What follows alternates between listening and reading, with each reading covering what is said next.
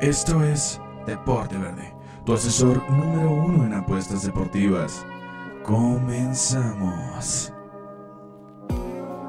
Familia, qué gusto tenernos con nosotros en este su programa Deporte Verde, el asesor en apuestas deportivas número uno del mundo mundial. Los saluda Aldo Ramos en el micrófono, Manuel Vázquez Tagle en los controles y en la edición viernes 26 de junio en la capirucha de la República Mexicana. La semana más lluviosa en lo que va del año me parece ser. No ha estado el güerejo acompañándonos en nuestros amaneceres ni en el día, ¿eh? Poco, poco, poco lo hemos visto. Lastimosamente para los amantes del sol como su servidor, son días un poquito tristes.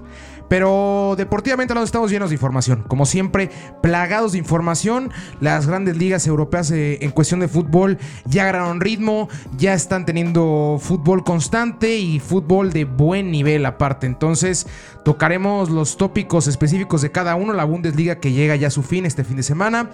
La Liga Premier, la Liga Inglaterra que ya tiene un, un campeón. La Liga Santander en España que sin lugar a dudas se lleva la nota esta semana por la polémica arbitral y porque está más viva que nunca, al igual que la Serie A. Son las cuatro ligas las cuales nos enfocaremos el día de hoy también para generar brillo, para hacer un poco de, dinero o mucho dinero, meter las apuestillas, ver en dónde, cómo, cuándo. Aquí le decimos Tokio. Arrancamos con la Liga Española, con la Liga Santander, que esa semana se lleva sin lugar, sin lugar a dudas la polémica, así que vámonos a España. La Liga Santander. La Liga Santander que... ¿Por qué digo polémica? El tema arbitral del Real Madrid y el Barcelona, el cual siempre van a estar ligados. El Real Madrid creo que el principal objetivo esta semana en cuestión mediática por la ayuda arbitral que ha recibido y como usted lo quiera ver, es, es, es, un tópico muy complicado, pero quiero de una vez promulgarme ante ello porque no soy el... Eh, no me gusta mucho hablar de los tópicos del arbitraje porque es muy complicado ya que es meramente de criterio y es subjetivo y por más que nosotros nos creamos completos expertos en el tópico y por más que consumamos constantemente la disciplina, al final de cuentas esas personas están preparadas para ello y llevan años de preparación para poder ejercer lo que es la, profesión de, de, árbitro. Entonces es un tema muy muy complicado de tocar porque puedes mover cositas que no quieres mover y puedes tocar temas los cuales no son los correctos y no soy la persona correcta yo para tocarlos al final de cuentas, por más, reitero, que soy un fanático y un enajenado del deporte, no soy un, un experto arbitral. Si bien leo e interpreto la, reglamentación de FIFA cada vez que hay una actualización, pero reitero, interpreto, no, no lo llevo a cabo, no, lo llevo en práctica, por eso es tan complicado. A ver, en tema más o menos mejor en contexto, el Madrid en contra del Valencia eh, el, día jueves, tres goles por cero acaba ganando el Real Madrid con un gol extraño por parte de Benzema, con un penal que para muchos no eran en contra de Vinicius Junior y con un gol lado en contra del Valencia. Hablemos primero del, tópico del Valencia, igual a un lado, del fuera de lugar. Habrá que entender esto, el fuera de lugar desde que entra el bar dejó de ser subjetivo. Es la única cosa la cual ya no es a criterio. Esa es la única cosa la cual podemos decir que se hizo completamente lo que se tenía que hacer. ¿Por qué? Porque hay una computadora la cual dicta, dictamina el, veredicto de la, de la sanción o de la pena. Entonces, no hay forma en la cual el árbitro se equivoque. Si el bar le dice que hay fuera de lugar es porque hay fuera de lugar. No hay otra. No es que, no, es que porque el árbitro la No, no, no, es que ya no entra eso con el fuera de lugar. Es una computadora, un programa el cual, conforme a líneas, con base a líneas, denota si es fuera de lugar o no. Fácil y sencillo. Las manos, las faltas y demás, ahorita tocaremos ese tópico. Pero con fuera de lugar ya no se mete usted en problemas ya no se desgaste mentalmente de no, es que si era fuera de lugar y no, no era fuera de lugar, ya le robaron a mi equipo. Lo siento, si lo marcaron es que era fuera de lugar. No hay otra. Es un gran avance en cuestión del VAR. Ahora viene la, el otro gran problema que ha tenido el VAR. Que por más que lo intenten hacer lo más limpio posible y lo más transparente, sigue teniendo la decisión el árbitro. El último en tener la decisión es el Nazareno, con la mano de Benzema. Que en toma se ve perfecto cómo le pega en el hombro. Perfecto cómo se ve balón pegando en, en la playera. Pero hay otras tomas en las cuales el movimiento del brazo no es natural por parte del ariete del Real Madrid. Entonces eso no es. El árbitro tiene que decidirlo. El árbitro está ahí por algo. Y cuando son jugadas tan complicadas y cuando tenemos que estar hablando, el partido fue hace una semana, un día. Y seguimos con la constante de que el Real Madrid no es que la falta, por ejemplo contra Mallorca, en el gol de Vinicius Junior, el primero, que es una falta que viene previo de una falta supuestamente de Carvajal. Señores, tenemos que ver la repetición 50 veces para más o menos tener un criterio y una opinión nosotros. Ahora imagínense un árbitro con la inercia del partido, sin tener 344 eh, tomas. Y aparte estar escuchando el bar en el oído y aparte la cabeza decir, híjole, es que si la riego se viene arriba la, se viene encima la prensa. Pero si no tomo yo la decisión, me a decir, no, es que solo se apoya en el bar. O sea, ahorita ser árbitro es complicadísimo. Nada, está, nada es correcto de lo que hace el árbitro ya. Nada. Nunca está lo correcto del árbitro. Jamás. Rarísimo. ¿Cuál fue el último gran árbitro de, de nombre a nivel mundial? Colina. Y Colina pitó su último partido en el 2006. Estamos hablando de casi 14 años en las cuales no hemos tenido una sola institución de arbitraje. Una sola figura de... No, él es un gran árbitro. Mateo Laos en España, no, es que es un protagonista, quiere llevarse siempre los partidos. Bueno, Mundiano Mayenco, no, es que igual se quiere, lleva la tónica del partido como le gusta, corta muchísimo. Bueno, entonces, ¿qué quieren? ¿Qué buscamos? ¿Cuándo hemos visto un jugador perfecto en el fútbol? Ni Messi, ni Maradona, ni Cristiano, ni Pelé, ni Zidane han sido perfectos en la cancha. Si no ven ahorita Cristiano, si no vean a Messi con la playa de Argentina cuando, cuando son torneos, no clasificatorios, cuando son torneos. Vean a Zidane, bueno, es que Zidane era buenísimo siempre.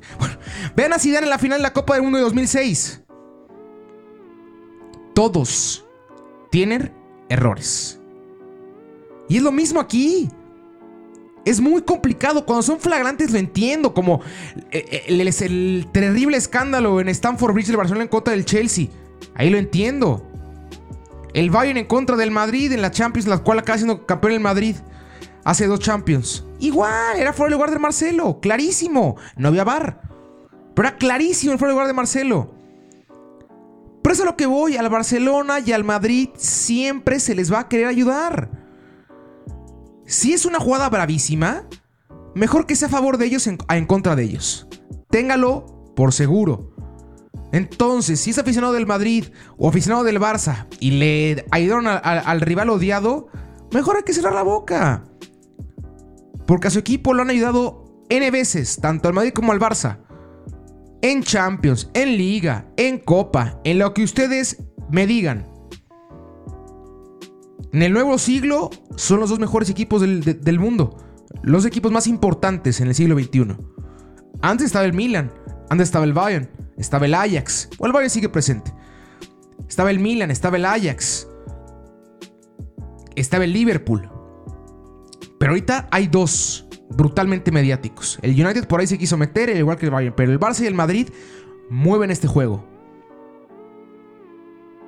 Entonces, Claro que conviene que ganen ellos. Es lo que más le conviene a la Federación Española y lo que más le conviene al fútbol.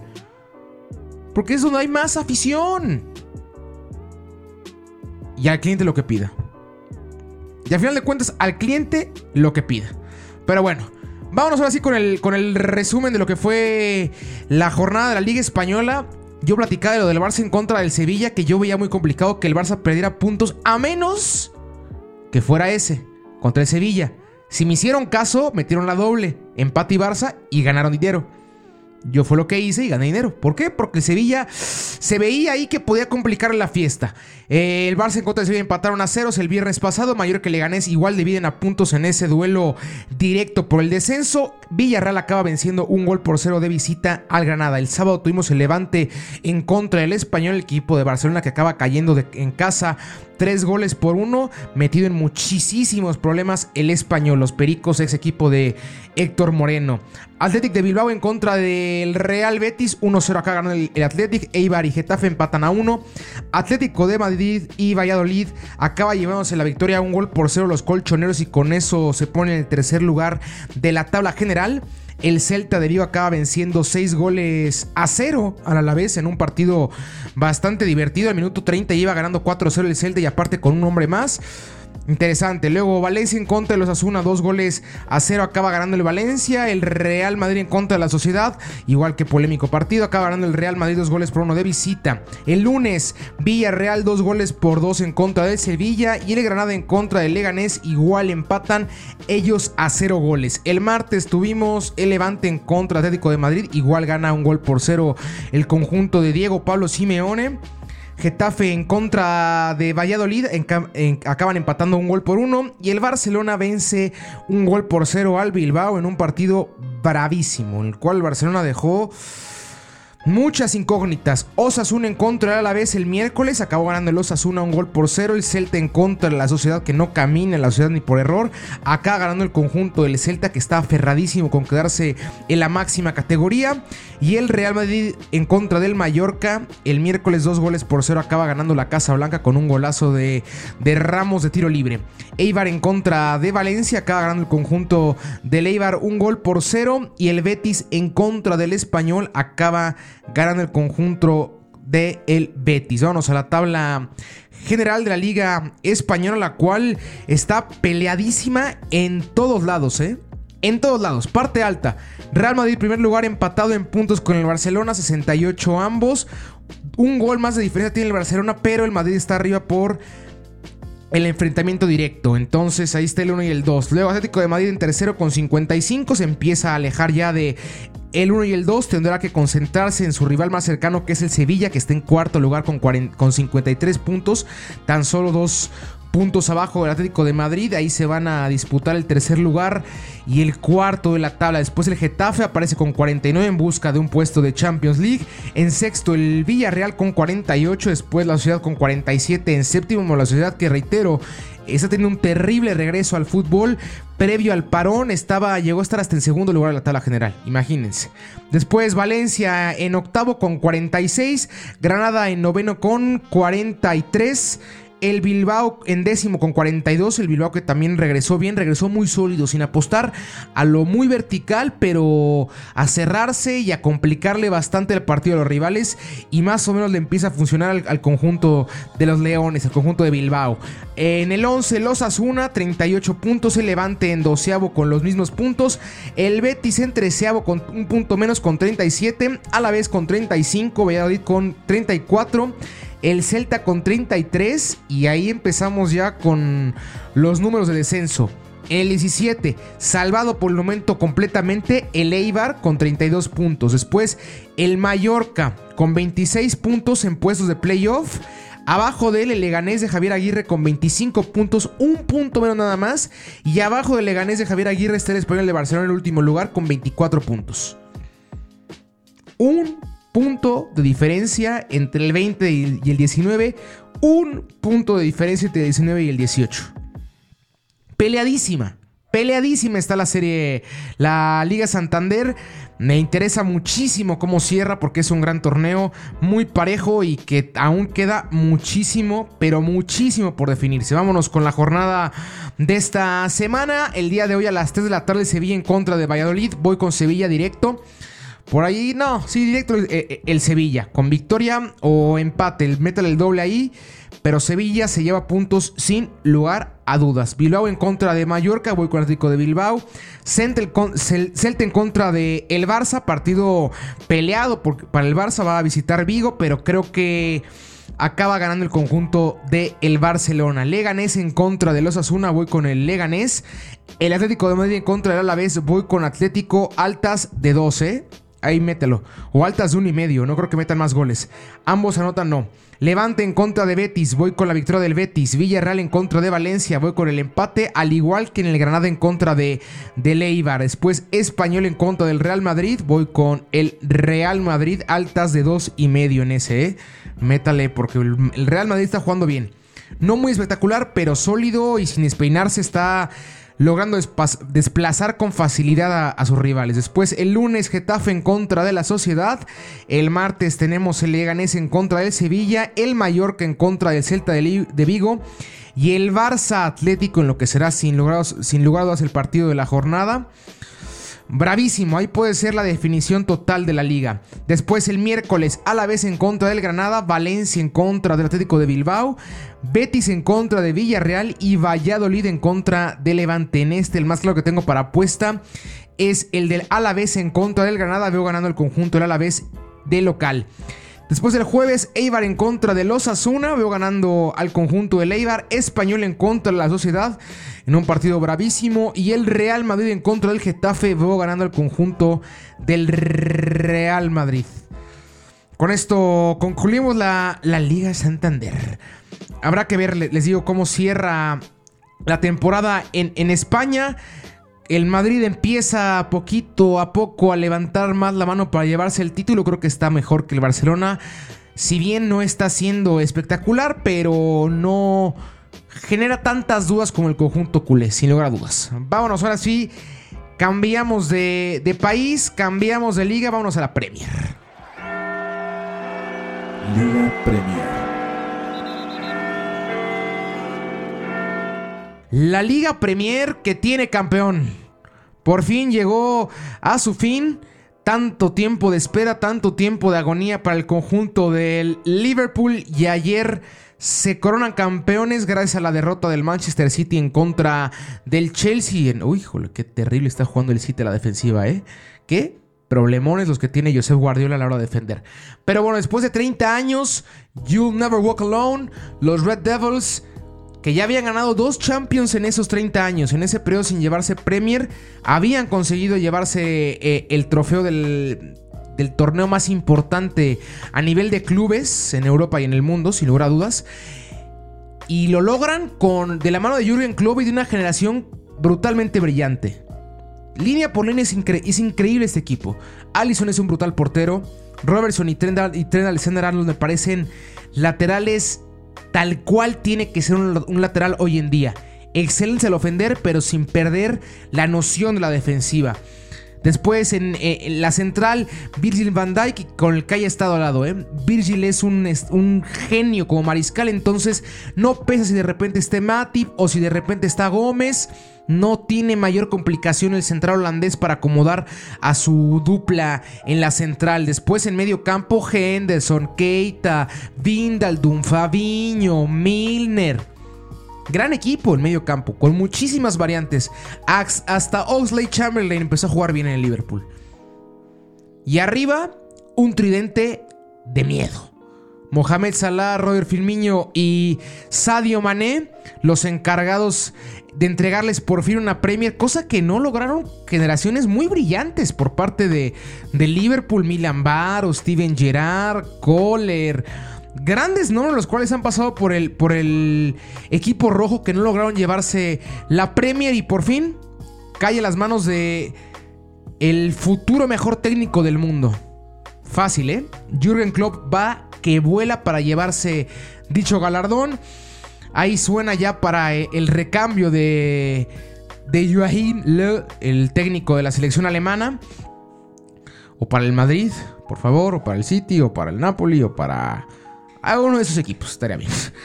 Eh, si bien hay un campeón, aún no hay nada dicho en, la Premier League en los otros puestos. Sigue muy peleado, sigue muy pegado. O sea, la, diferencia de puntos que tienen, por ejemplo, Leicester y el Chelsea, 3 y 4. Un punto. Un punto. Diferencia de puntos entre el 5 y el 6, que es el United y el Wolves. Nada. Empatados en puntos. Tottenham Sheffield United, 7 y 8. Un punto de diferencia. ¿Les digo la tabla completa? Sí. Liverpool, primer lugar con, 46, con 86 puntos, imposible que lo alcancen. El Manchester City con 63 puntos, también complicado que lo pueda alcanzar el Leicester, pero el City al final de cuentas, por más que quede en segundo lugar, no va a jugar Champions. A menos que gane la apelación. Claro está, ¿no? Pero todo dictamina que no veremos al City en dos Champions consecutivas, por lo cual Leicester escalaría, por decirlo así, por decirlo así, el segundo puesto de Champions.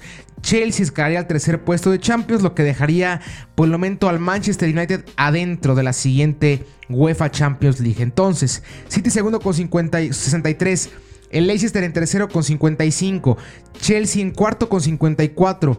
United quinto con 49.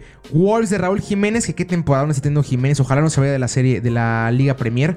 Que no se vaya a la Juve. Que no se vaya al Madrid. Que se quede en, la, en, Inglaterra, que se quede en la liga a la cual mejor le, ha, mejor le ha quedado como jugador, que más fácil es para él adaptarse, que más suelto está, ¿no? Despendo fácil con Adama, ahí busco el desmarque y al final de cuentas por aire soy mejor que muchísimos centrales de la liga, de la liga. Entonces, me está haciendo bastante fácil la temporada, así que ojalá se quede ahí el mexicano. Entonces, Wolves 49 puntos en sexto lugar el Tottenham de de Josep Mourinho en séptimo lugar con 45 puntos. El Sheffield United con 44 en octavo. El Arsenal, que qué desastrosa temporada ha tenido el Arsenal, con 43 puntos en noveno. El Crystal Palace con 42 en décimo. El Burnley en onceavo con 42. El Everton de Carlo Ancelotti en doceavo con 41. El Newcastle con 49. El Southampton con 37 en catorceavo el Brighton con 33, el Watford con 28. Aquí empieza lo, sabroso del descenso ¿eh? en, la Liga Premier. Watford en 16 con, con 28. West Ham en 17 con 27. Bournemouth en 18 con 27. Aston Villa en 19 con 27. Tres equipos empatados con los mismos puntos. Y en último lugar el Norwich con 21, el que empieza ya cada vez a oler más el, el descenso. Pero mientras tanto, tanto el Watford como el West Ham, como el Bournemouth, como el Aston Villa van a tener que matarse para no, para no descender. Les digo la, la jornada de esta semana.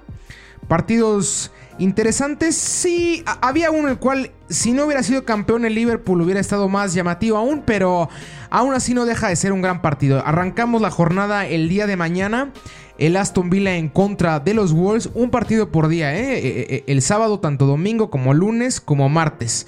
O sea, para que no haya excusas tener el tiempo completo para enfocarnos en dicho partido. Entonces, Aston Villa en contra de Wolves a las 6.30 hora México. Voy con los Wolves directísimo. Gol de Jiménez. Así estoy con Rulo Pirulo. Cuando un jugador está enchufado, y más que Adama también está muy enchufado, creo que va a ayudar bastante. Y aparte contra un equipo el cual no le va absolutamente nada bien me es más lógico creerlo. Watford en contra de Southampton, voy con el empate o con el Southampton. Crystal en contra del Burnley, voy con el Crystal Palace. Después Brighton en contra del United el martes, voy con el Manchester United. El miércoles, ya un poquito más en la cartelera.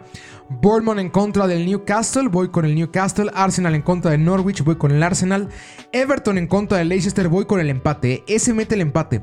Carlo Ancelotti está haciendo un equipo muy sólido. Ahorita no veremos las victorias constantes por parte del equipo del Everton, pero con el paso del tiempo este equipo va a ser muy pero muy complicado de vencer. ¿eh? West Ham en contra del Chelsea, voy con el Chelsea. Sheffield en contra del Tottenham, voy con el Tottenham. Partido directo de tabla, ¿eh? Tal cual.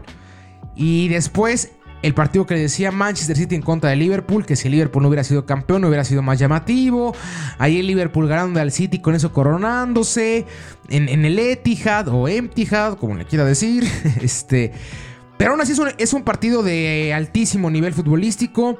Ambas, ambas plantillas van a llegar sueltas, creo yo, mentalmente sin tanto compromiso o casi nulo compromiso porque ambos es muy complicado que pierdan el Liverpool y es imposible que pierda el primer lugar.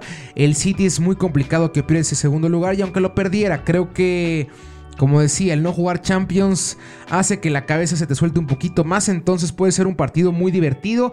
Con tintes de pretemporada, sí, puede ser, pero divertido al final de cuentas, sin lugar a dudas, ¿eh? por eh, la capacidad y por el talento que tienen los futbolistas de ambos clubes. Con eso llegamos al fin de la Liga Premier. Interesante, interesante cierre igual en la Liga Premier, como bien Coto ya hay campeón, pero lo demás está aún por definirse. Vámonos a la Serie A para concluir el, programa. Así que, Liga Italiana. Serie A. La Serie A que también está peleadísima, peleadísima. Les digo más o menos cómo está la tabla por esos lares. En primer lugar la Juventus con 66 puntos. En segundo lugar el Lazio con 62. Abajo el Inter con 58. El Atalanta con 54. La Roma con, con 48. El Napoli con 42 que empieza a agarrar por fin el conjunto napolitano, jugando horrible pero sabiendo lo que juega. El Parma en séptimo con 39, el Milan en, octavo con 39, el Gelas Verona en noveno con 38, el Cagliari en décimo con 35, Bolonia con 34 en el onceavo, Sassuolo con 33 en el doceavo, la Fiore con 31, al igual que el Toro en 13 y en 14 en el 14 puesto, perdón, Udinese y la Sampdoria 15 y 16 la, con 28 puntos. Después el Genova con 25, Leche con 25, el Spal con 18 y un casi descendido Brescia con 17 puntos. Tabla alta, pues muy peleada. La Juventus y la Lazio, 4 puntos de diferencia, lo que le lleva el conjunto de Turín, que no va bien. La verdad es que habrá que decirlo, no, le, no regresó bien los dirigidos por Mauricio Sarri. Ronaldo fuera de ritmo, Dybala fuera de ritmo y todo el equipo en general fuerísima de ritmo, ¿eh? Complicaciones, no hay volumen a la hora de ofender. Si bien la principal virtud a la hora de la historia del, conjunto italiano ha sido la defensa y hasta el momento se mantiene, pero creo que con Cristiano, con Dybala, con Douglas Costa, creo que tienes mucho más, ¿no? Para ofender al rival. Y se le ha complicado muchísimo ese aspecto a los Bianconeri. Tendrá que corregirlo y rápido. ¿Por qué? Porque viene Champions y están y van abajo en contra del, Lyon. ¿Y por qué? Porque la Lazio está atrás de ellos y porque tienen un calendario complicado. Todavía les falta el Atalanta, todavía les falta la Lazio. Así que tienen que reactivarse porque por ahí el Inter, o como decía la Lazio, o hasta el mismo Atalanta, pueden dar la sorpresa. Aún quedan 12 jornadas, muchísimo, es un mundo. Hay que recordar que la Serie A fue la primera en parar, entonces aún queda bastante margen de movimientos. Por ahí el Napoli subiendo, el Atalanta subiendo, sí los veo ambos, ¿eh? En puestos más arriba.